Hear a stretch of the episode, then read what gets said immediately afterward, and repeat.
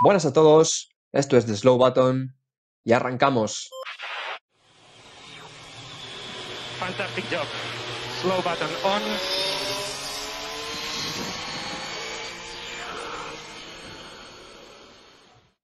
Bueno, pues muy buenas a todos y bienvenidos un día más, un domingo más a The Slow Button. Estamos en el episodio número 7 y como siempre tengo aquí a mis compañeros, mi querido- mi- a mis queridos compañeros. John, ¿qué tal? Hola David, muy buenas tardes. Aquí estamos otro domingo más. Y a Javi. Buenas, buenas, buenas tardes. Bueno, pues hoy venimos a presentar una nueva sección que la vamos a llamar Actualidad Fórmula 1. El nombre ya da un poco pista de, de qué se va a tratar. Y básicamente es una sección que va a llegar, eh, queremos hacerla más o menos una vez al mes, eh, en los fines de semana que no haya gran premio, en la que vamos a, pues, eh, un poquito eh, recopilar la, pues eso, toda la actualidad, todas las nuevas noticias que vayan llegando del mundo de la Fórmula 1 que haya sucedido ese mes. Así que eh, vamos con los titulares. Ayer se anunció que tanto Williams como Alfa Romeo se suman al plan de Haas de no mejorar el coche a lo largo de la temporada 2021. Lando Norris ha declarado esta semana que Ferrari estará más cerca o incluso delante de los McLaren en algunas carreras, dependiendo de las características del circuito. Y sobre todo ha dicho que en los sábados están más fuertes que ellos. La Fórmula 1 ha pedido una indemnización de 6 millones de dólares al grupo promotor del GP de Canadá, Octane Racing Group, en caso de que dicha carrera se celebre a puerta cerrada. Esta semana también se ha anunciado que Nico Hulkenberg eh, va a ser piloto de pruebas y desarrollo para la escudería Aston Martin. Alpine ha hecho un anuncio importante la última semana referido al rendimiento de su futuro monoplaza. Los coches más perjudicados que se han visto por la normativa aerodinámica de 2021 han sido los que llevan una filosofía con poco rate. Y por último, se cumplen 53 años del fallecimiento del mítico piloto de Fórmula 1, Jim Clark. Bueno, pues comenzamos comentando sí, un repaso un poco rápido a los titulares y ahora vamos a ir profundizando en cada una de estas, eh, de estas noticias. Comenzamos con, con el primer titular, con la que hemos anunciado que tanto Williams como Alfa Romeo han, han confirmado que no van a hacer mejoras a lo largo de 2021, o sea, el coche que está es lo que, lo que vamos a ver toda la temporada. Y ya se suman a Haas, que ya dijeron ellos a principio de temporada que no, no iban a hacer mejoras. ¿Qué os parece esta, esta, esta noticia, chicos? Pues mira, era algo que, bueno, lo estábamos comentando antes, ¿no? Antes de empezar a grabar. Era algo que más o menos se podía predecir. Al, al final han sido los, los primeros equipos en anunciarlo, han sido los que, pues, bueno, los que tienen un presupuesto más bajo y que tal vez no se pueden permitir los excesos que conllevaría mejorar un monoplaza este año y luego tener que hacer un cambio tan grande como el que va a sufrir la normativa en 2022. Así que hasta cierto punto tiene lógica que sean estos equipos, Alfa Romeo y Williams, los primeros en, en anunciarlo. Efectivamente, yo estoy muy de acuerdo con lo que, con lo que ha dicho John. Y bueno, soy de los que opina que quizá a lo largo de las siguientes tres, cuatro carreras vamos a ir viendo cómo algunos equipos se, se suman a estos de, bueno, pues de no evolucionar el coche, porque bueno, según eh, el director de, de Alfa Romeo, eh, allá en 2017, que fue el último cambio importante que se hizo en, en el reglamento de, de, los coches, bueno, pues ellos eh, llegaron tarde a, a, empezar a hacer ese concepto y bueno, pues eh, fijaos que el equipo no, nunca ha estado, bueno, pues siendo competitivo, nunca ha estado eh, luchando con otros equipos, pues justamente por, por haber llegado tarde a, a la evolución. Así que me parece inteligente ponerse lo antes posible a, bueno, pues a desarrollar el coche el año que viene. Sí, parece un movimiento inteligente. Y bueno, también estábamos hablando que parecía lógico y también lo han dicho, ¿no? Que varios analistas y expertos que a lo largo de, como ha dicho Javi, a lo largo de, la temporada, al final los únicos que acabarán mejorando el coche realmente serán Red Bull y Mercedes, que parece que son los que van a, bueno, los únicos competidores por el, por el Mundial, ¿no? De, de constructores. Eh, vamos con la segunda noticia, eh, que bueno, ha sido unas declaraciones de Lando Norris que ha dado en una entrevista, que dice, bueno, que a, un poco en referencia a esa zona media, cree que Ferrari y ellos, McLaren, van a ser los coches que van a estar disputando esa tercera posición, como ya se vio quizás en, en Bahrein. Y bueno, ha, ha, dicho lo que yo un poco sabíamos ya todos, evidentemente la Fórmula 1 nunca, nunca se habla de más a nadie, y ha dicho lo que sabemos un poco todos, que los sábados Ferrari es más fuerte que ellos, en los domingos ellos son más fuertes, pero que dependiendo de, las carreras, de los circuitos, eh, pueden que incluso estén delante de ellos o al revés, o que con Bahrein tenga más ritmo los McLaren. Eh, ¿Cómo creéis que va a estar esta pelea por la tercera plaza? Pues mira, ya a principio de temporada lo, comentábamos cuando, bueno, cuando estábamos haciendo las porras, eh, que bueno, siguen ahí activas y a final de temporada las, confirmaremos. Eh, cuando ya las estábamos haciendo ya comentamos que la tercera plaza y a partir de ahí van a ser las más disputadas este año, ¿no? que, seguramente arriba en cabeza eh, se moverían pocas cosas, que en las últimas plazas también se moverían pocas cosas, pero que en esa tercera, cuarta, quinta posición iba a haber mucho movimiento y es un poco lo que, lo que comenta Lando, ¿no? Por el rendimiento que se ha visto de estos dos coches, tanto del McLaren como del Ferrari, yo creo que van a ser coches que van a estar ahí peleándose. Eh, también dependerá bueno, de los pilotos y de, tanto Ricciardo que llega nuevo a McLaren como Sainz que llega nuevo a Ferrari, a ver cuánto pueden exprimirle a un monoplaza nuevo. Pero yo creo que va a ser algo bastante igualado y oye, si nos dan duelos interesantes, creo que, creo que va a ser bueno para el espectáculo y en general para la Fórmula 1. Exacto. Bueno, eh, si lo que estás pidiendo, David, es que, nos mojemos un poco, yo, yo me voy a mojar. Sí que es cierto, como dice John, va, va a ser una lucha súper encarnizada, muy, muy igualada entre estos dos coches. Pero bueno, vimos que siempre el punto débil en Ferrari, o por lo menos el que lleva arrastrando desde las últimas dos temporadas, es la, la inestabilidad del, del, chasis, quizá por la aerodinámica, y bueno, vimos que en la carrera del, domingo había un viento de, 50 kilómetros por hora, así que eso desde luego perjudicaba más a Ferrari de lo que lo hacía a McLaren. Con lo cual, yo creo que es posible que veamos un Ferrari más fuerte en Imola, ojalá, desde luego, porque bueno, al fin y al cabo está Carlos Sainz ahí. Y sobre lo de los sábados, eh, sí que es cierto que se ve que el Ferrari es más rápido los sábados, pero eh, luego en ritmo de carrera los McLaren empujan un poquito más. Así que desde luego va a estar súper igualado. Eh, ¿tú, David, ¿tú, David, qué opinas? Que te lo quería preguntar, que estás aquí haciendo un poco de narrador hoy, pero también, ¿qué, tú, qué, opinas sobre esto? A ver, yo en la porra puse Ferrari tercero. Yo opino que Ferrari va a quedar tercero. Eh, pero eh, no, también hay que decir que McLaren no lo pusimos ninguno aquí porque ha sido, digamos, una sorpresa, ¿no? Porque todo el mundo creía que iba a caer el rendimiento con, con el cambio de motor y de adaptación al chasis. Y la verdad que ha sido una sorpresa. Y también veremos cuando Carlos Sainz y Ricciardo vayan cogiendo ritmo de competición y se vayan acostumbrando al coche, cómo puede estar esa lucha 4 ahí, que va a ser todavía más interesante. Y bueno, si me tengo que mojar, yo venga, voy a poner a, Ferrari tercero, creo, y por la experiencia que tienen ahí los, últimos años, porque McLaren está en reconstrucción y quizá no esté tan acostumbrado a estar ahí delante, aunque el año pasado ya demostraron que, que era un equipo que podía incluso pelear por carreras. Pero venga, voy a decir Ferrari, Ferrari tercero. Bueno, yo no me he querido mojar, no lo he dicho claro antes, pero yo un poco por también la, apuesta que hice en la porra, yo creo que McLaren arriba.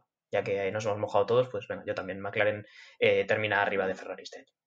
Pues nada, hemos hecho aquí una, micro porra dentro de, esta noticia y vamos a seguir con la, con la siguiente, que no he leído mucho acerca de ella, ahora me comentaréis porque parece que tiene un trasfondo más, algo más de, más alcance, digamos. Pero bueno, la Fórmula 1 básicamente ha pedido una, indemnización de 6 millones de dólares al grupo, digamos, promotor, organizador del Gran Premio de Canadá, que es Octane Racing Group, en caso de que la carrera se celebre a puerta cerrada por motivos obvios de, la pandemia. Eh, contarme un poco más de esta noticia, chicos, el trasfondo que hay también, que creo que se está hablando con Turquía ya, contarme un poquito más. Pues sí, mira, lo estamos mirando justo antes de la carrera para entender un poco mm, el trasfondo que hay, que evidentemente también es económico y burocrático, ¿no? Porque la Fórmula 1 al final mueve mucho dinero y al final la economía es una parte importante de este, de este mundo, de este deporte, ¿no? Entonces, bueno, importante recordar que se esperaba que este Gran Premio se celebrara entre el 11 y el 13 de junio, es decir, que ya estamos como a dos meses, no queda tanto en realidad. Y claro, ahora mismo existe la duda de que se vaya a poder celebrar un evento de esas características con público, porque el COVID sigue siendo una realidad una amenaza importante, ¿no? Entonces, eh, la Fórmula 1 quería saber ya eh, si iba a poder contar con, el circuito de Canadá para tenerlo en el calendario y si no tenía respuesta del grupo organizador antes de, si no me equivoco, el día de mañana, iban a tener que buscar otras opciones para, rellenar ese, ese, fin de semana. Y entonces entraba ahí en cuestión lo que tú comentabas, ¿no? Que estaban barajando tal vez que el Gran Premio de Turquía, que ya entró en el calendario el año pasado, pues ocupara ese puesto si la promotora finalmente decide que no quiere pagar esos 6 millones de euros. Efectivamente, bueno, yo sinceramente tampoco tengo mucho más que añadir a esto que acaba de explicar John. Pero eh, bueno, eh, Canadá es un circuito que me gusta. Me daría pena que evidentemente no pudiese entrar eh, una vez más este año al, calendario. Pero bueno, más, más show del que dio Turquía. pocas carreras la dieron el, año pasado. Así que yo creo que bueno, Turquía tampoco sería una mala opción. Pues nos quedamos ahí con, esa noticia, con la opción de Turquía en el aire y de Canadá. Y vamos también con, con otra noticia muy interesante, la confirmación oficial ya de Nico Hulkenberg como piloto de pruebas y desarrollo para la escudería Aston Martin. Quería preguntaros más que nada, aparte de que qué os parece esta noticia, de esta confirmación, ya preguntaros allá que qué opináis de Nico Hulkenberg como piloto. Si le daríais una oportunidad en, la Fórmula 1, creéis que no, o si está bien donde está. Mira, yo aquí creo que le voy a dejar la palabra a Javi, que creo que tiene eh, una opinión más fundada que yo. Igual me equivoco, ¿eh? pero creo que Javi esto lo, lo maneja un poquito más. ¿Es así, Javi? Eh, bueno, pues la verdad es que tienes razón y encima es un tema que pilla un poco en caliente, no porque se haya confirmado recientemente lo de Nico Hulkenberg, sino porque hace, qué sé yo, cosa de cuatro días o así estuve hablando con un amigo sobre Hulkenberg y bueno, pues ambos coincidíamos en que, bueno, sí, Nico Hulkenberg es un piloto completo, ¿no? Es, es un piloto que siempre ha tenido un rendimiento y que, bueno, pues por razones X no ha podido conseguir nunca ese podio tan deseado y que, bueno, pues tanto desean también los fans que en general yo creo que, ven la Fórmula 1, ya no solo los que les gusta Nico Hulkenberg. Eh, pero lo que pasa es que luego a la hora de medirse frente a otros pilotos, pues por ejemplo eh, Daniel Ricciardo, bueno, pues se vio realmente los pilotos que, que tienen esa, eh, bueno, pues esa pizquita más de, velocidad y quizá, bueno, pues eso te hace abrir un poco los ojos y decir, hombre, pues quizá pues por eso no, no tiene ese, ese podio Hulkenberg. Luego, mm, obviando todo esto que acabo de decir, insisto, es un piloto bueno, es un piloto que es mejor que, bueno, pues bastantes de, la, de la, parrilla que tenemos hoy en día y, que el año pasado lo demostró. Por ejemplo, ya se subió al, al Racing Point en, en Gran Bretaña y también en, eh, en, Alemania, por ejemplo. Y bueno, en Gran Bretaña hizo, hizo tercero en, en, la clasificación. Así que, bueno, ilusionado de volver a ver a este piloto.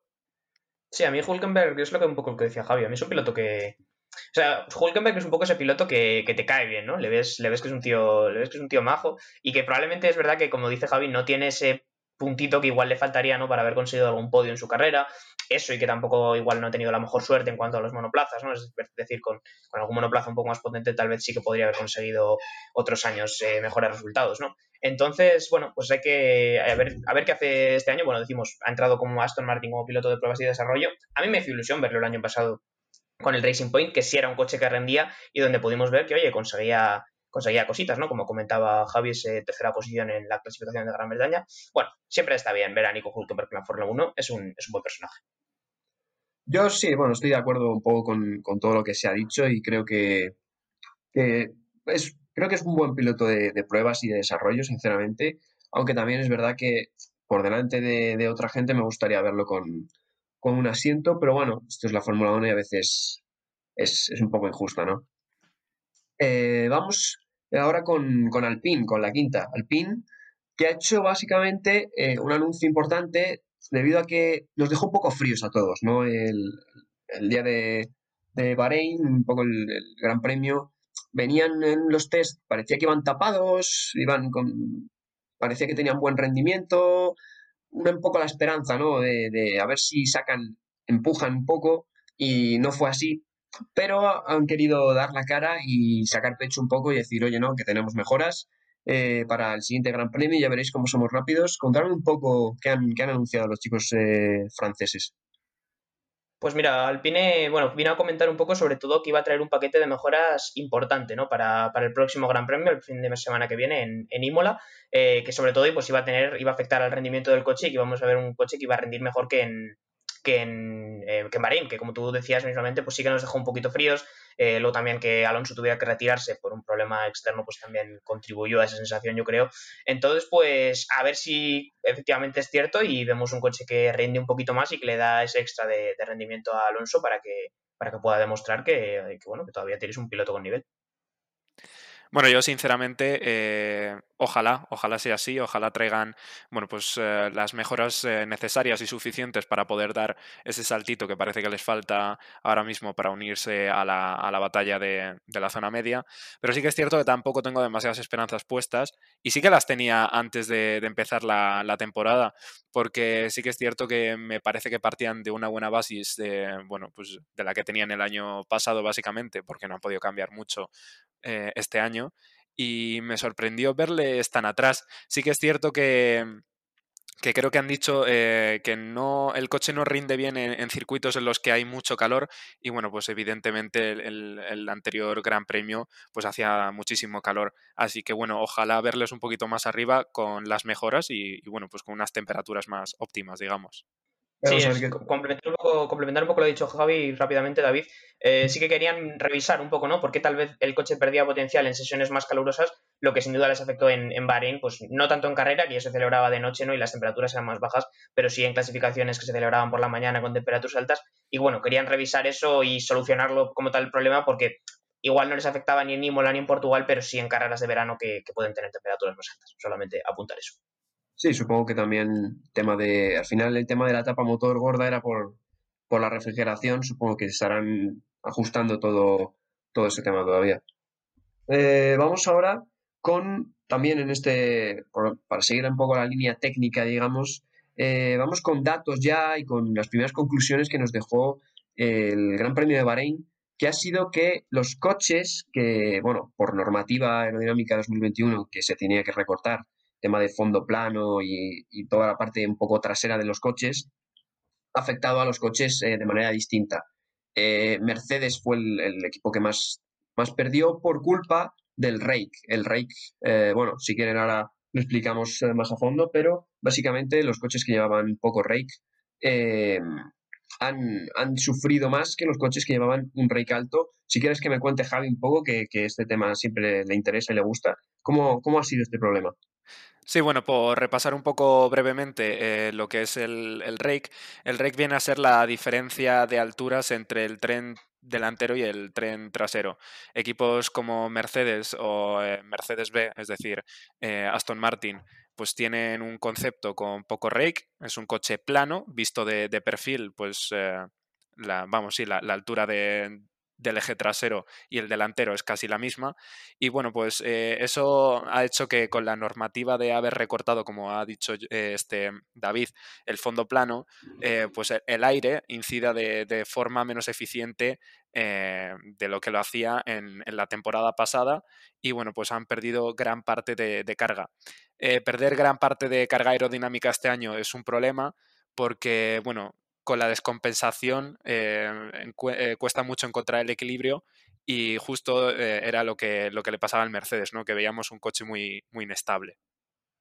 Gracias, Javi, por el análisis técnico. Siempre Javi es nuestro ingeniero del podcast para comentar estos temas. Sí, es un poco lo que las conclusiones que se han sacado, ¿no? De tanto los los test de pretemporada como de la propia carrera en Bahrein. Los coches que tienen un rake un poquito eh, más reducido, pues, pues parece que van a sufrir más. Veremos, ¿no? Va a ser otro reto para los equipos en este año de transición, ver eh, cómo se pueden adaptar sin tampoco pasarse, porque recordemos que al fin y al cabo, pues eso, este año es un poco, hay que pasarlo y, centrarse sobre todo en las, mejoras y el cambio importante que va a, ser, va a tener la normativa en el año 2022. Así que bueno, otro reto para los equipos en este año y habrá que ver esos equipos con poco rake, que son los más afectados, cómo lo solventan. Veremos, veremos a ver qué tal, porque estoy seguro que Mercedes ahora mismo, mientras estamos grabando esto, está en Barclay eh, tocando todo el fondo plano para ver eh, cómo le pueden recortar décimas a Red Bull. Así es. Y bueno, por último vamos con un poco un homenaje, una noticia un poco triste, pero bueno, pequeño homenaje porque se cumplen 53 años del fallecimiento del eh, piloto de Fórmula 1 Jim Clark. Eh, contarme un poco bueno, simplemente recordar, ¿no? Que tiene cierta épica, digamos, su, su fallecimiento, porque, bueno, falleció mientras competía en, una, en, en, F2, no, porque eran todavía en unos años tempranos, digamos, de la Fórmula 1 en la que un piloto podía competir en, en, ambas categorías, ¿no? Y de hecho lo comentábamos antes al comenzar el podcast, eh, estaban hechas otra pasta esa gente, literalmente, porque el tío competía en Fórmula 1 y luego competía en Fórmula 2 y, bueno, era un deporte completamente distinto, era todo mucho más orgánico y y bueno, ¿no? Pues sí, siempre es, siempre es destacable, ¿no? Decir que, oye, comparado con los pilotos de ahora, eh, eran otro tipo de gente, sin duda.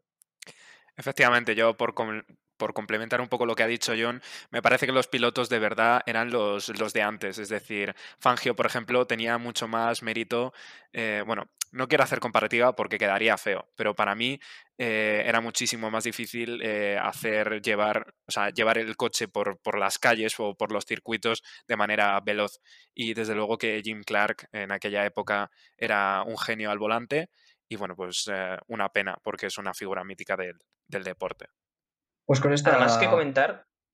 No, no, o sea, solamente quería apuntar una cosa, David, antes de, terminar, que es que, claro, también eh, a nivel, eh, no se puede comparar, ¿no? Porque evidentemente los, coches eran otros y toda la Fórmula 1 era otra y tampoco vamos a decir que unos pilotos eran mejores que otros, ¿no? Pero lo que sí que había es que había un factor de riesgo personal muchísimo más alto, porque las mejoras de, de seguridad han sido muy altas en los últimos años. Oye, pues cascos, el halo, todo tipo de protección contra incendios, los propios coches y las propias barreras de los circuitos, pero en aquellos años eh, poniendo esos coches a 200 kilómetros por hora por circuitos sin ningún tipo de seguridad y llevando a los pilotos muy poca o casi ninguna seguridad, el riesgo era alto. O sea, quiero decir, eh, te tenías que plantear eh, la Fórmula 1 de otra manera, mucho más sentimental para decidir meterte ahí, ¿no? Sí, bueno, totalmente, ¿no? cuando ves carreras antiguas y ves que los pilotos llevan el típico casco este de un poco de cuero, ¿no? Con las gafas, que no era, no iba ni todo junto siquiera, y las protecciones de las, de las pistas eran básicamente, a veces he visto alpacas de paja para, simplemente para marcar un poco el terreno, más que, más que protecciones en sí. O sea, era, era tremendo. Y vamos, lo de que competía en Fórmula 2 y en Fórmula 1 a la vez, eh, el desgaste físico tendría que ser tremendo. O sea, tú te bajas de un Fórmula 2 y luego venga, te, te subes en el Fórmula 1 y a correr.